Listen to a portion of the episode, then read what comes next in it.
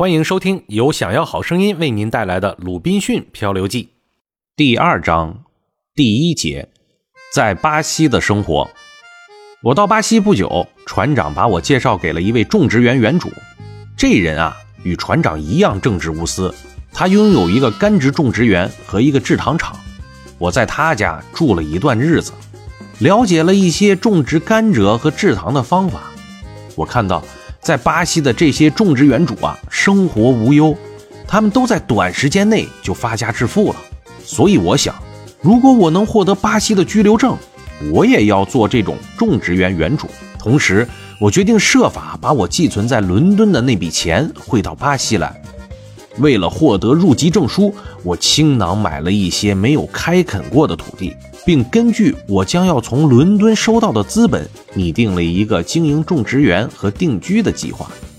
我有一个邻居，是葡萄牙人，生于里斯本，但他的父母却是英国人。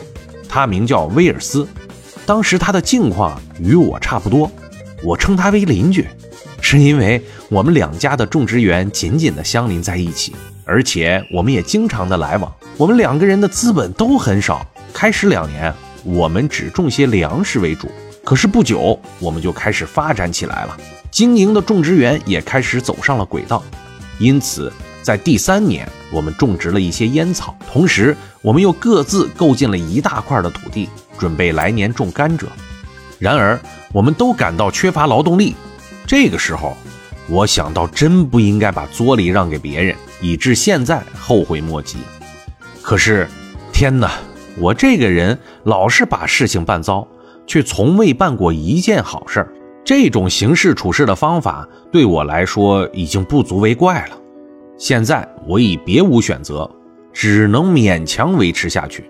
现在的生计与我的天性和才能是完全不相称的，与我所向往的生活也是大相径庭。为了我所向往的生活。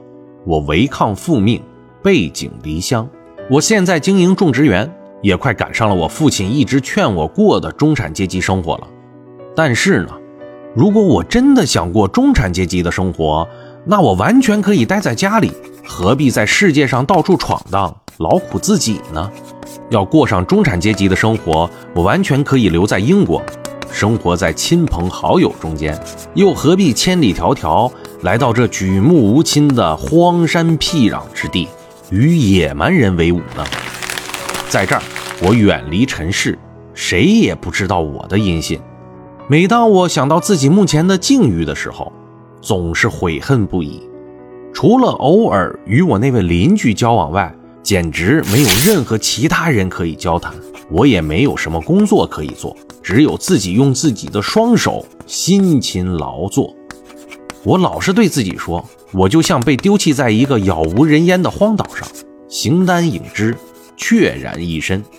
可是，当人们把自己目前的处境和境况更糟的人相比的时候，老天往往会让他们换一换地位，好让他们以自己的亲身阅历体会过去生活的幸福。老天爷这么做是十分公道的，对此我们人人都得好好反省一下。我把自己目前的生活比作荒岛上孤独的生活，结果我真的命中注定要过这种生活。那正是因为我不应该不满足于当前的境遇，老天爷这样对我也真是天公地道的。要是我真的继续我当时的生活，也许我可以变成一个大富翁呢。当我经营种植园的计划稍有眉目的时候，我的朋友就是在海上救我的船长。又回来了，这次他的船停靠在这儿装货的，装完货就会再出航，航程将持续三个月左右。我告诉他，我在伦敦还有一笔小小的资本，他给了我一个友好而又诚恳的建议：英国先生，你写信再给我一份正式的委托书，请那位在伦敦替你保存存款的人把钱汇到里斯本，交给我所指定的人。再用那笔钱办一些这儿有用的货物，我回来的时候，如果上帝保佑，就可替你一起运回来。可是，天有不测风云，人有旦夕祸福。我建议你动用你一半的资本，也就是一百英镑，冒一下险。如果顺利，你可以用同样的方法支取另一半，那样，即使万一失手，你还可以用剩下的一半来接济自己。船长的建议确实是一个万全良策，且出于真诚的友谊，我深信这简直是一个万无一失的办法。所以，我按船长的要求，给保管我存款的太太写了一封信，并又写了一份委托书，交给了这位葡萄牙船长。在我给那位英国船长寡妇的信里，我详细叙述了我的冒险经历：我怎样成为了一个奴隶，怎样逃跑，又怎样在海上遇到了这位葡萄牙船长，船长又怎样对我慷慨仁慈，以及我现在目前的境况。此外，我还把我需要的货物详细的开了一个单子。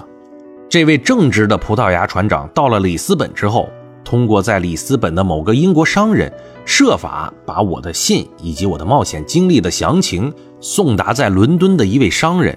这位伦敦商人又把我的情况详详细细的转告给了那位妇人。这位太太接到了信，获知了我的遭遇后，不仅把钱如数交出。还从自己的私人储蓄中拿出一笔钱来酬谢葡萄牙船长，以报答他对我的恩情。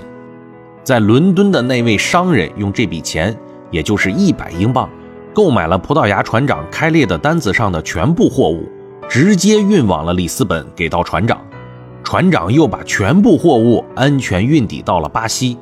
在这些货物中，他替我带来了各种各样的工具、铁器和用具。这些都是经营种植园非常有用的东西，船长对我可谓是想的周到备至啊！因为我自己都没有想到要这些东西。当时我经营种植园还是个新手呢。当这批货物运抵巴西的时候，我以为自己发了大财了，真是喜出望外。同时，我的那位能干的管家，就是这位船长，用那位妇人给他作为礼物的五英镑钱，替我买了一个佣人。契约期为六年，在此期间，他不拿任何的报酬，只要给他一点我们种植的烟草就行了。这点烟草也是我一定要给他，他才收受的。